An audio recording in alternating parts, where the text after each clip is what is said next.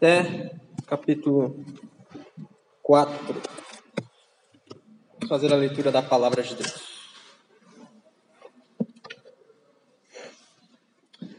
Versículo 1. Quando Mordecai soube tudo o que havia passado, rasgou as suas roupas, se cobriu de pano de saco e de cinza e saiu pela cidade, clamando em alta voz e soltando gritos de amargura. Chegou até a porta do rei, porque ninguém vestido de pano de saco podia entrar pela porta do rei. Em todas as províncias aonde chegava a palavra do rei e a sua lei, havia entre os judeus grande luto com jejum, choro e lamentação, e muitos se deitavam em pano de saco e em cinza. Então as servas de Esther e os eunucos vieram e contaram a ela o que se passava. A rainha ficou muito aflita, mandou roupas para que Mordecai pudesse tirar a vestimenta de pano de saco e se vestisse, mas ele não aceitou. Então Esther chamou Hatak, um dos eunucos do rei, que este tinha escolhido para servir, e lhe ordenou que fosse a Mordecai para saber o que se passava e por que ele estava fazendo aquilo. Hatak foi até a praça da cidade para encontrar-se com Mordecai, junto à porta do rei. Mordecai contou tudo o que havia acontecido com ele. Disse também a quantia certa de prata que Amã tinha prometido pagar aos tesouros do rei, pelo aniquilamento dos judeus. Também lhe deu uma cópia do decreto escrito que havia sido publicado em Suzã, ordenando a destruição dos judeus. Mordecai pediu a Hatak que mostrasse a cópia a Esther e a pusesse a par de tudo, a fim de que ela fosse falar com o rei e lhe pedisse misericórdia e na sua presença lhe suplicasse pelo povo dela. Hatak voltou e transmitiu a Esther as palavras de Mordecai. Então Esther falou com Hatak e mandou que ele entregasse a seguinte mensagem a Mordecai. Todos os servos do rei, o povo das províncias do rei, sabem que para qualquer homem ou mulher que, sem ser chamado, entrar no pátio interior para, para falar com o rei, não há outra sentença que não a de morte, a não ser que o rei estenda para essa pessoa o cetro de ouro, para que viva. E eu, nestes 30 dias, não fui chamada para comparecer diante do rei. Essas palavras de Esther foram transmitidas a Mordecai. Então Mordecai pediu que respondessem a Esther. Não pense que por estar no palácio real você será a única entre todos os judeus que conseguirá escapar.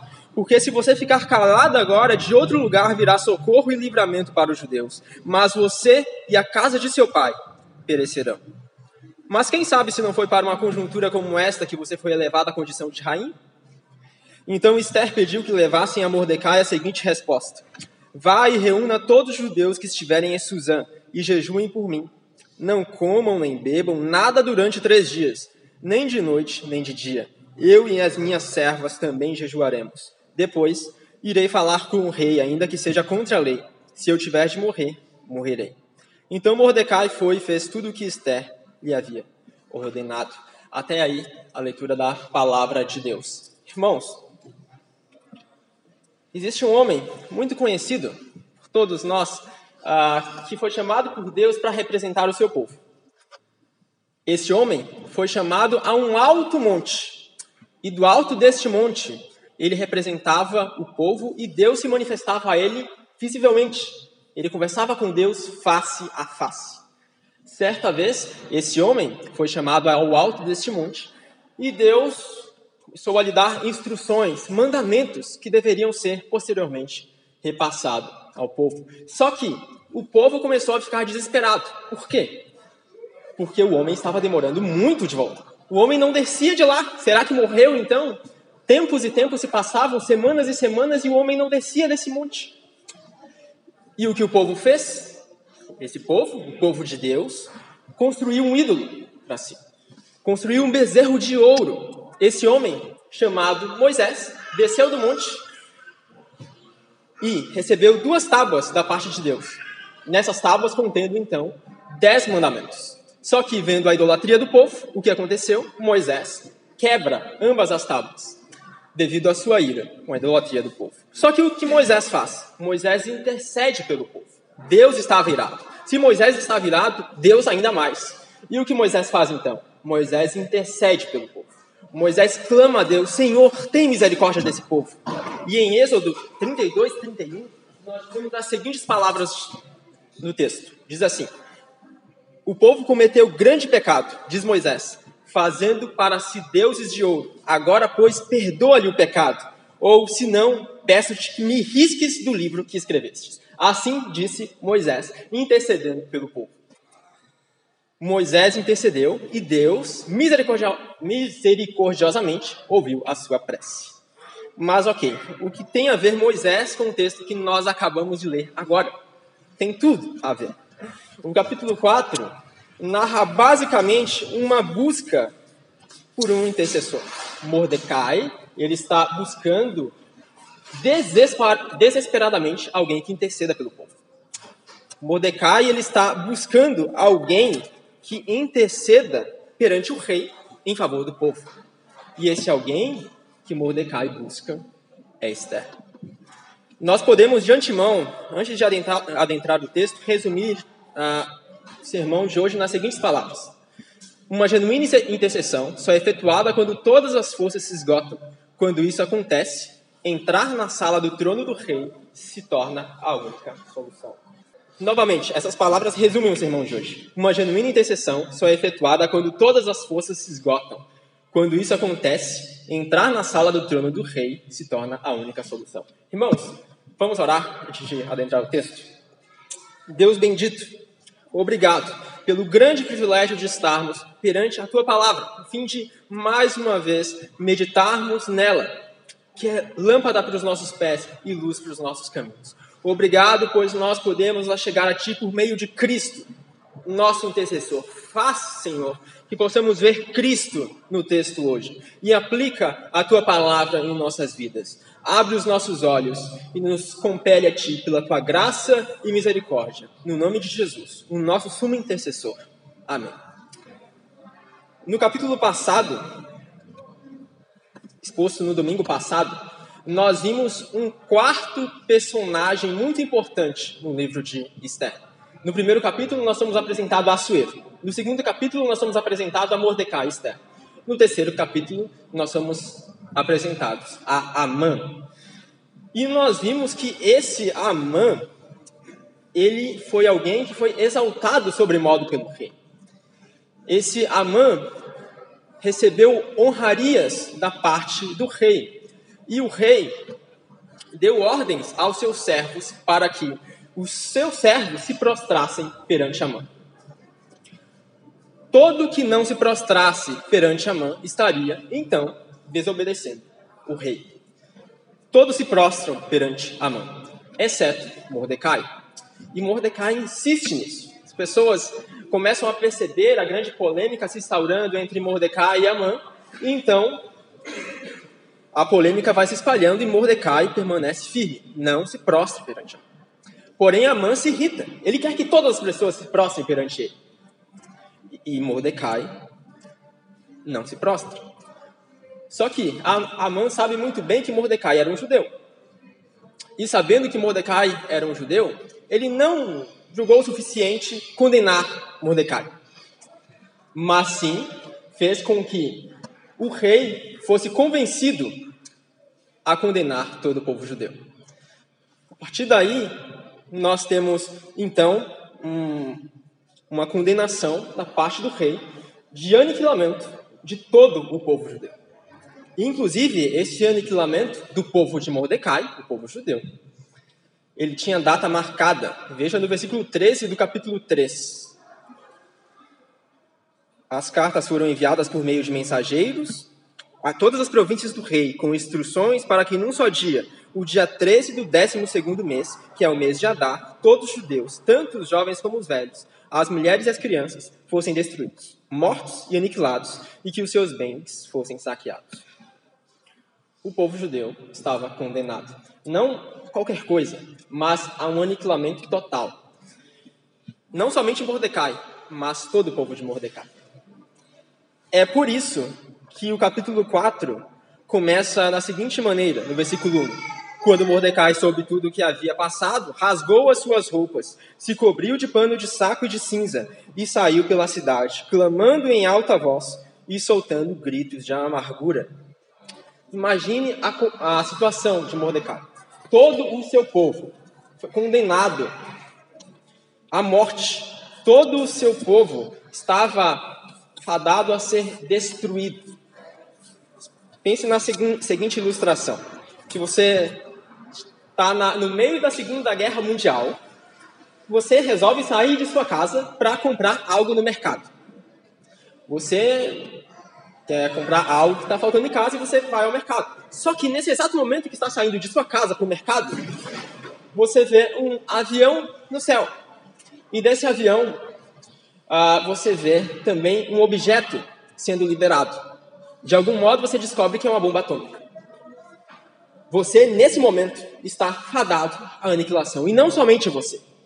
Todo o seu povo que habita a sua cidade. Todo o seu povo será destruído em milésimos de segundo por uma aniquilação total. Era isso também a situação de Mordecai. Era essa situação que ele estava passando. Em pouco tempo, só que não em milésimos de segundo, ele tinha algum tempo a mais, uh, ele seria aniquilado, juntamente com o seu povo. Imagine o desespero. Por isso que Mordecai se veste de pano de saco de cinza e solta gritos de amargura. Porém, Mordecai ele tem uma ideia. E essa ideia está representada no versículo 13. E, na verdade, o versículo 13 e 14 são o centro de todo o capítulo. Versículo 13, nós lemos o seguinte: não pense que por estar no palácio real você será a única entre todos os judeus que conseguirá escapar. Essa frase, essas palavras de Mordecai representam muito bem a ideia que ele tem.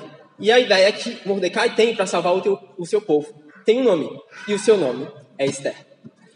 Esther é a ideia que Mordecai tem para salvar o povo judeu da aniquilação. Ele lembra que tem uma filha adotada que se tornou rainha.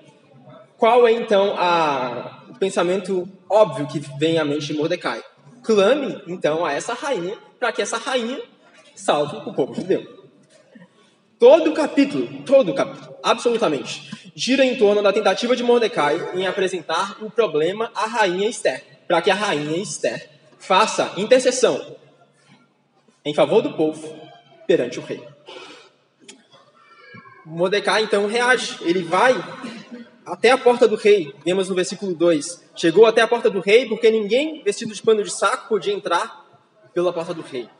E é bem possível que, se pudesse, Mordecai teria adentrado, inclusive, as portas do rei e entrado perante o seu trono para clamar, mas não podia, visto que ele estava vestido de pano de saco e alguém vestido de pano de saco não podia entrar no palácio real.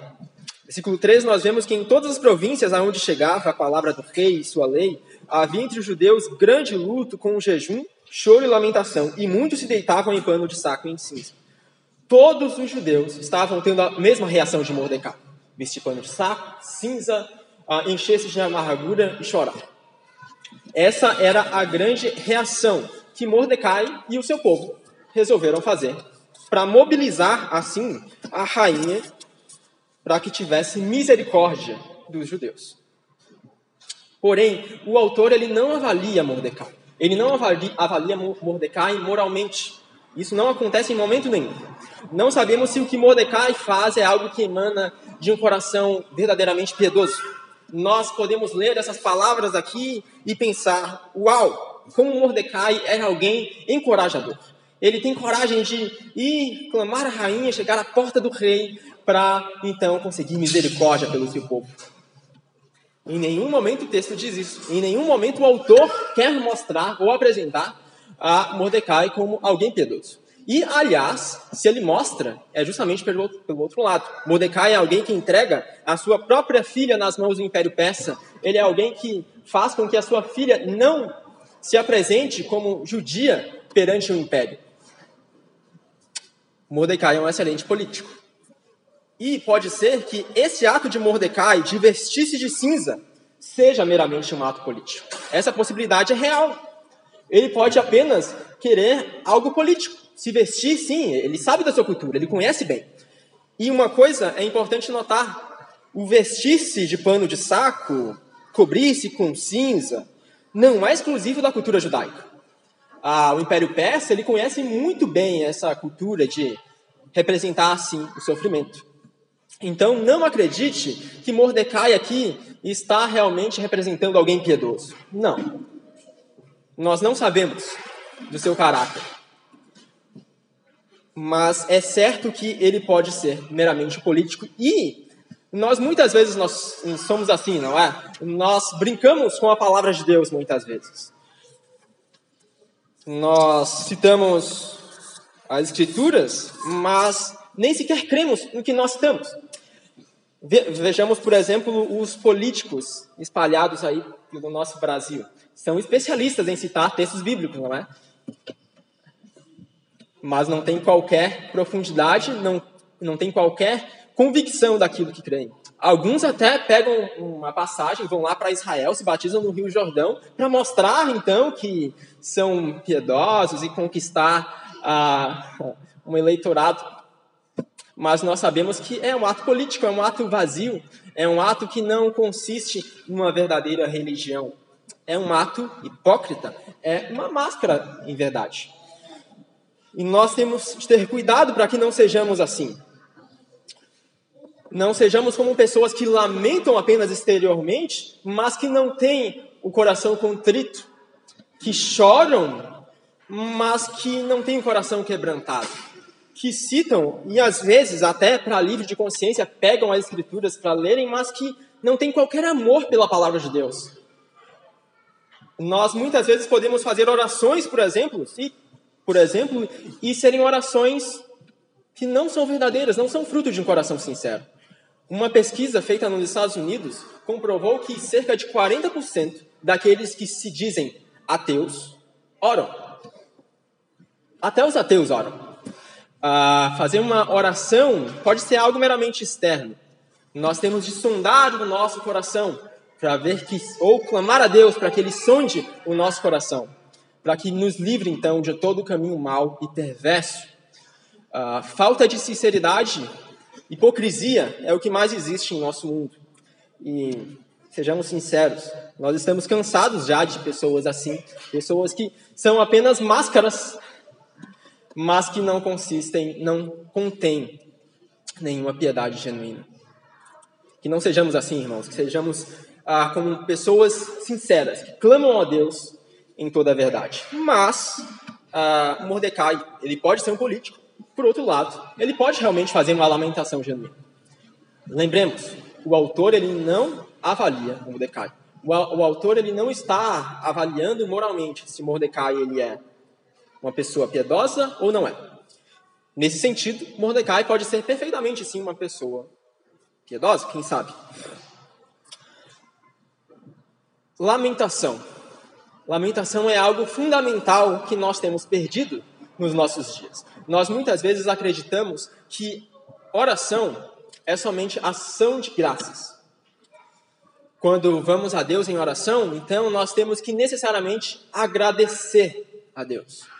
Mas quando nós abrimos os Salmos, nós vemos vários tipos de oração. E ação de graças é apenas um tipo. Nós vemos salmos extremamente tristes de se ler, ou feios, quem sabe, até feios de se ler. Porque o autor expressa a amargura de seu coração. E isso é bom. Nós acreditamos muitas vezes e caímos na mentira de que a lamentação ela não deve ser feita, de que se nós estamos então tristes, nós não devemos apresentar essa tristeza perante Deus. Quando na verdade a Bíblia ruma por outro caminho. Nós devemos apresentar o nosso lamento perante Deus. Nós devemos clamar sim. Pense, por exemplo, no Salmo 6, no versículo 13 ao 16, diz assim a palavra de Deus: Também a minha alma está profundamente perturbada, mas tu, Senhor, até quando? Volta-te, Senhor, e socorre-me. Salva-me por tua graça, pois na morte não há recordação de ti. No sepulcro, quem te dará louvor? Estou cansado de tanto gemer. Todas as noites faço nadar o meu leito. De minhas lágrimas o alago. Observe, não tem nada de ação de graças aqui. Ainda assim, uma oração. Uma oração sincera. E é isso que Deus requer de nós: orações sinceras. Ele quer que realmente nós nos curvemos perante a Sua vontade. E isso envolve orar com sinceridade. De nada vale tentar fazer uma oração de ação de graças quando o nosso coração só sabe lamentar. E não pensemos que a lamentação não deve ser realizada. Não, ela deve ser feita. E era o que os judeus estavam fazendo naquele momento. Se o seu povo está condenado à destruição, como você vai orar de modo sincero? Lamentando, certamente. O lamento caracterizava a reação do povo naqueles dias. Mas se Mordecai não é avaliado moralmente pelo autor, e se o autor não pretende que, o, que Mordecai seja avaliado moralmente, e nós não sabemos, por conseguinte, se Mordecai é alguém piedoso ou não é, então, o que o autor quer dizer? Qual é o ponto focal do texto? O ponto focal, fundamental, principal do texto é a providência divina. Deus está agindo através de Mordecai. E Mordecai expressa isso bem muito bem na segunda parte do versículo 14 do capítulo 4. Diz assim: Mas quem sabe se não foi para uma conjuntura como esta que você foi elevada à condição a rainha, de rainha? Esther.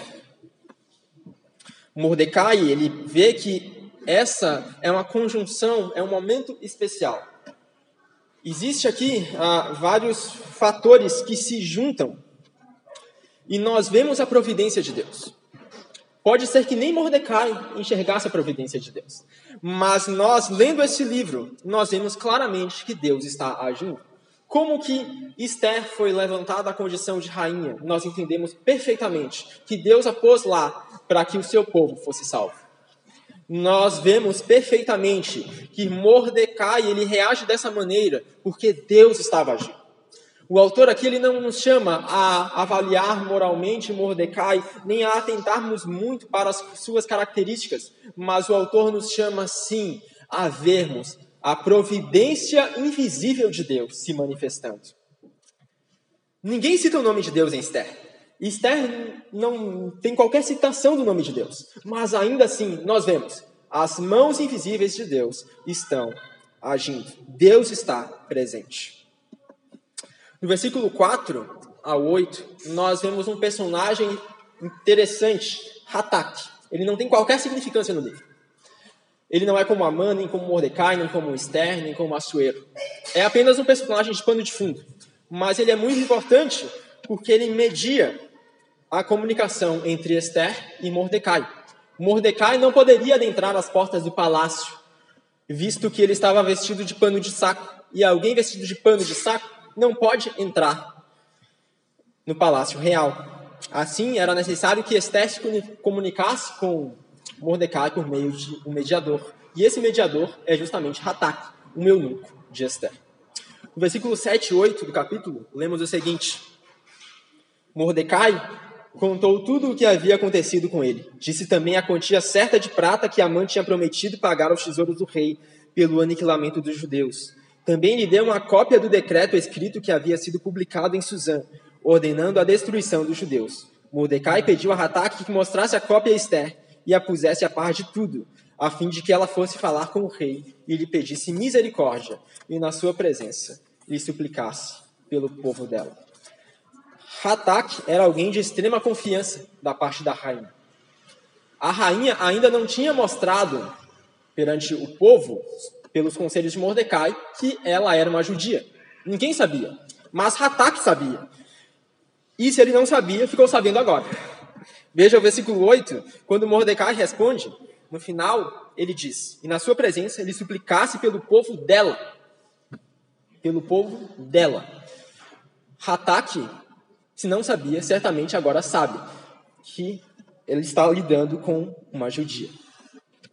Hatak é alguém de extrema confiança, porque ele transmite mensagens extremamente confidenciais. Você não passa esse tipo de mensagens para pessoas qualquer. Você não vai ah, conceder com que pessoas que você não confia sejam responsáveis por transmitir mensagens tão significantes como a que vemos aqui. Hatak, apesar de alguém de pano de fundo, se destaca pela sua confiança, pela sua fidelidade em fazer a mediação entre Esther e Mordecai. E nós, nós somos servos de confiança também. Nós somos chamados, assim como Hatak, a sermos personagens de pano de fundo. Nós não somos pessoas primazes no palco do drama de Deus, mas nós somos pano de fundo, no qual a única pessoa que realmente importa é Cristo.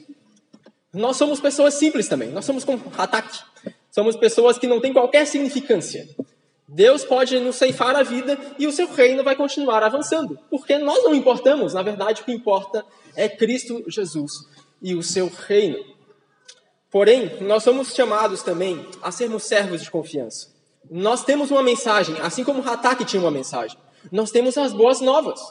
E nós temos transmitido essas boas novas de um modo fiel, ou nós temos falhado miseravelmente em transmiti-las no nosso dia a dia. Nós temos sido fiéis a essa comissão que Deus nos concede de proclamar as boas novas para que as pessoas sejam alcançadas e se convertam e sejam salvas? Ou nós ignoramos totalmente essa grande comissão que nós temos? Quer avaliar como a sua postura anda? Faça a seguinte pergunta para você mesmo: O que ocupa o seu falar? O que ocupa o meu falar? Do que você fala no seu cotidiano? E o quanto de Cristo existe nos seus lábios diariamente? examinando os seus lábios o que você diz no seu dia a dia, certamente você terá uma resposta fiel de como anda a sua missão e o seu proceder perante Cristo. Um servo fiel transmite de um modo adequado a mensagem de seu Senhor, assim como fez Hatak ao ser porta-voz de Esther. A primeira mensagem que Hatak transmite da parte de Esther a Mordecai, nós vemos no versículo 10 e 11. Versículo 10 diz o seguinte: Então Esther falou com Hatak e mandou que ele entregasse a seguinte mensagem a Mordecai: Todos os servos do rei, o povo das províncias do rei, sabem que para qualquer homem ou mulher que, sem ser chamado, entrar no pátio interior para falar com o rei, não há outra sentença que não a de morte, a não ser que o rei estenda para essa pessoa o cetro de ouro, para que viva. E eu, nesses 30 dias, não fui chamada para, para comparecer diante do rei. A primeira resposta de Esther é extremamente temerosa. Ela tem medo, porque ela sabe que, de acordo com os, as leis do Império Persa, se ela adentrar a sala do trono do rei sem justificativa, a pena que lhe está reservada nada mais é, nada menos é que a pena de morte. Nós podemos uh, sintetizar a resposta de Esther na seguinte frase: O Senhor quer que eu morra também? O povo judeu está condenado. Senhor Mordecai, quer que eu morra também? Mordecai, Esther, melhor dizendo, teme. Esther dá um passo atrás. Esther volta, porque ela não quer morrer. Ela está agora numa situação tão boa, ela é uma rainha, ela tem glória, ela não quer deixar essas, essa grande glória que conquistou agora. Ela quer viver um pouco mais, aproveitar um pouco mais a vida. Não quer obedecer no primeiro momento. Porém, Mordecai insiste. Mordecai possui uma firme convicção. Como eu já disse, o versículo 13 e o 14 constituem o centro do capítulo. E todas as coisas giram em torno desse, desses dois versículos. Vamos lê-los por completo. Então Mordecai pediu que respondessem a Esther: Não pense que por estar no palácio real, você será a única entre todos os judeus que conseguirá escapar. Porque se você ficar calada agora, de outro lugar virá socorro e livramento para os judeus. Mas você e a casa de seu pai perecerão. Mas quem sabe se não foi para uma conjuntura como esta que você foi elevada à condição de rainha. Se o versículo 13 e 14 são o centro do capítulo, a primeira parte do versículo 14 é o centro do centro do capítulo. Mordecai diz: Porque se você ficar calada, agora, de outro lugar virá socorro. Se você falhar, Esther, se você não salvar o povo judeu, se você não interceder pelo povo judeu perante o rei, outro livramento virá. Alguém irá salvar o povo judeu. E isso, no primeiro momento, pode parecer uma frase de alguém crente, não é? Porque parece uma fé muito grande na providência divina. Parece que Mordecai realmente está convicto de que o povo judeu é o povo de Deus e que de qualquer lugar virá livramento, mesmo se Esther falhar. Parece, no primeiro momento, a frase de alguém extremamente piedoso. Mas convido vocês a adiantarem comigo um pouquinho os capítulos, irem no capítulo 6 e vejam comigo o versículo 13. Capítulo 6 de Esther, versículo 13. Diz assim: Amã contou a Zeres, sua mulher, e a todos os seus amigos, tudo o que tinha acontecido com ele. Então seus amigos, que eram sábios, e Zeres, sua mulher, disseram: Se Mordecai, diante do qual você já começou a cair, é da descendência dos judeus, você não conseguirá fazer nada contra ele. Você certamente será derrotado. Quem disse isso? Zedes, mulher de Amã. Alguém extremamente ímpio. Essa convicção de que Mordecai tem não é uma convicção de alguém piedoso. É uma convicção de alguém que vive no império, que conhece muito bem as mãos de Deus sobre o povo de Deus, por mais que eles não tenham fé nisto. Mordecai não está expressando aqui a fala de alguém que transborda piedade. Muito pelo contrário. Mordecai pode estar apenas agindo como político. Mas essa convicção é realmente o que move Mordecai. Esther, se você falhar, o povo judeu, de qualquer modo, será salvo e você será condenado. Então, haja, faça alguma coisa, ou você será condenado. Esther, no primeiro momento, acredita ser alguém significante. Ela acha que sem ela, então, ah, pode ser que o povo judeu venha a ser condenado. Esther, no primeiro momento, pode ser que enxergue como por entre uma névoa, tudo escuro. E Esther, ela acredita que é alguém significante. Ela ocupa o cargo de rainha, não é? Ela é uma pessoa importante no Império Persa. E nós também, muitas vezes, acreditamos sermos pessoas significantes. Nós muitas vezes achamos que Deus precisa de nós, ou que, para o avanço do reino de Deus, nós somos necessários. Alguns possuem uma, uma visão muito elevada da sua presença no meio do povo de Deus. No seu íntimo, muitas vezes, acreditamos sermos donos ou alguma coisa da igreja, quando na verdade a obra de Deus é pura e simplesmente de Deus e não nossa. E muitas vezes essa postura é adotada, maioria das vezes, por pessoas que não servem, por pessoas que ah, vêm à igreja e tratam a igreja como um mero evento social, como uma mera, um mero evento qualquer em sua semana. Muitas vezes, essas pessoas também acreditam serem donas da igreja e terem o direito, então, de mandar e de reclamar de todas as coisas que elas veem. Afinal, elas não servem e quem serve, então, para elas, é, são pessoas desprezíveis. Você nota qualquer erro na execução dos hinos, você nota até um cisco ah, no olho do seu irmão que está pregando e não presta atenção na pregação. Ah, essas coisas acontecem frequentemente, porque nós acreditamos sermos pessoas significantes, sermos alguma coisa do povo de Deus. Nós acreditamos muitas vezes que nós somos como reis e rainhas e que então o povo de Deus gira ao nosso entorno. O que nós deveríamos fazer? Agirmos como servos, porque é assim que agiu o nosso Senhor. O nosso Senhor, sim, ele podia agir como rei porque ele é rei, mas Cristo tomou a forma de servo. Então, por que nós insistimos em sermos senhores. Posteriormente, Esther muda a sua resposta. E Esther agora dá uma resposta corajosa, ao invés de temerosa, como no primeiro momento. Veja o versículo 15 e o 16. Diz assim: uh, Então Esther pediu que levassem a Mordecai a seguinte resposta: Vá e reúna todos os judeus que estiverem em Suzã e jejuem por mim. Não comam nem bebam nada durante três dias, nem de noite nem de dia. Eu e as minhas servas também jejuaremos. Depois irei falar com o rei, ainda que seja contra a lei. Se eu tiver de morrer, morrerei. Esther dá duas respostas totalmente opostas. Nós não sabemos o que aconteceu com Esther. Se existe uma mudança realmente moral aqui uh, em Esther, ou se é apenas algo que vem do seu comportamento uh, desesperado. Mas sobre todas as coisas, Deus nos chama a vermos a sua providência. Deus está agindo, inclusive agindo no coração de Esther, para que ela mude a sua conduta.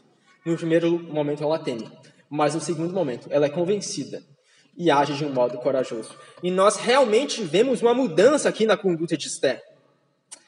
Na primeira parte do capítulo para o segundo. E lembre-se, ah, no primeiro capítulo, ou melhor, no terceiro capítulo, no capítulo anterior, Mordecai ele desobedece às ordens do rei. Ele desobedece ah, porque ele não se curva perante Amã. E era a ordem do rei que todos se curvassem perante Amã. E Mordecai ele chama Esther a fazer a mesma coisa. Ele chama Esther a desobediência. Ele quer que Esther realmente desobedeça às ordens do rei. Ela, ele quer que realmente uh, Esther entre no palácio real, na sala do trono. Entrar na sala do trono sem pedir é uma desobediência civil. Mordecai está convocando Esther a ser alguém subversiva. Ele quer realmente que Esther haja como ele agiu. E nós vemos uma mudança total de Esther no versículo 17. Observe, o último versículo. Então Mordecai foi e fez tudo o que Esther lhe havia ordenado. No primeiro momento, ou até aqui, nós vemos uma Esther obediente, uma Esther que obedece, uma Esther que dá ouvidos ao conselho do rei. Agora nós vemos uma Esther que dá ordens, uma Esther transformada. Agora, não somente ela está ouvindo, mas também ordenando, de modo que o próprio Mordecai escuta as suas ordens e faz como ela mandou. Nós vemos uma transformação Esther. Mas aqui, o autor, mais uma vez, ele não nos chama a avaliarmos Esther no Mordecai. Ele nos chama a vermos a providência divina, pois Deus estava salvando o seu povo. Como disse no início, uma genuína intercessão só é efetuada quando todas as forças se esgotam. Quando isso acontece, entrar na sala do trono do rei se torna a única solução. Todas as forças se esgotaram.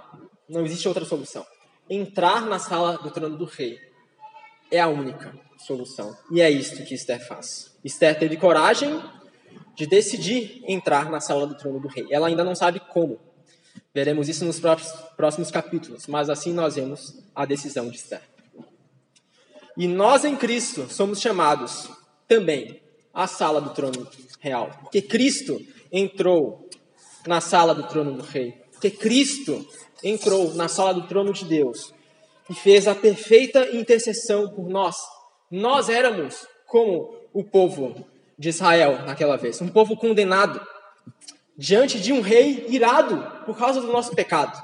Mas em Cristo nós somos chamados também agora a entrarmos com confiança do trono da graça entrarmos na sala do trono real de Deus, clamarmos a Ele, porque Cristo é o nosso intercessor. Esther, seja por piedade ou não, tipifica esse aspecto sacerdotal de Cristo. Cristo é o nosso sumo sacerdote e ele intercede por nós. E porque ele intercede por nós, nós agora podemos lá chegar ao trono da graça para recebermos graça e misericórdia em momento oportuno. Esther aceitou ser uma intercessora entre o rei irado e o povo condenado, assim como Cristo aceitou ser um intercessor entre o Deus irado e nós, um povo condenado. Contudo, a, a intercessão imperfeita de Esther aponta para uma intercessão muito superior. Nós vemos em Hebreus 7, 25 o seguinte: por isso também pode salvar totalmente os que por ele se aproximam de Deus, vivendo sempre para interceder por eles.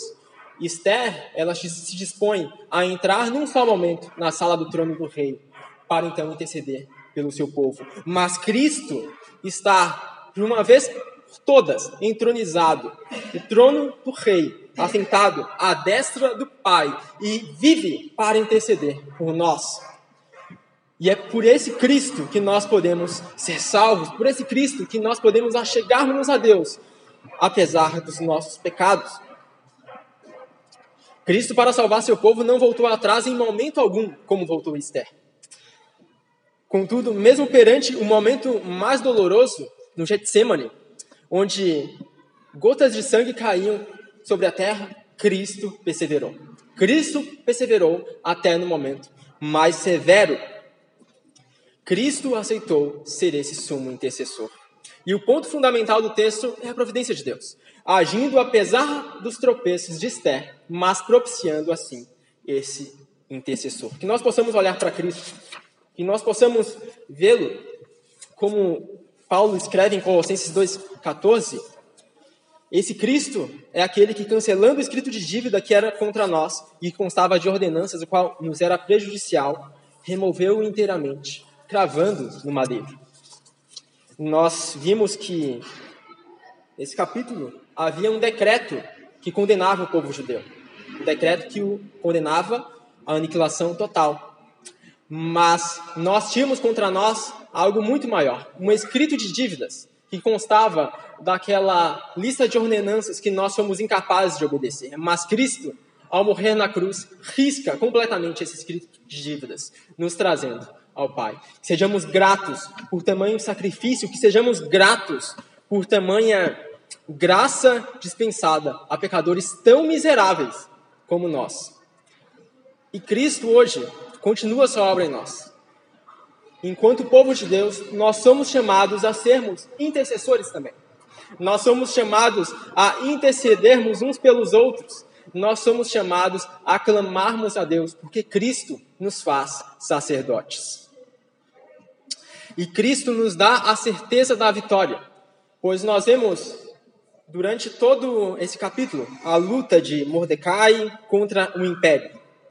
Mas nós temos a certeza de que essas portas do império, ou devo dizer, essas portas do inferno, não prevalecerão contra a sua igreja. Certamente a vitória já está adquirida, porque Cristo a conquistou. Amém?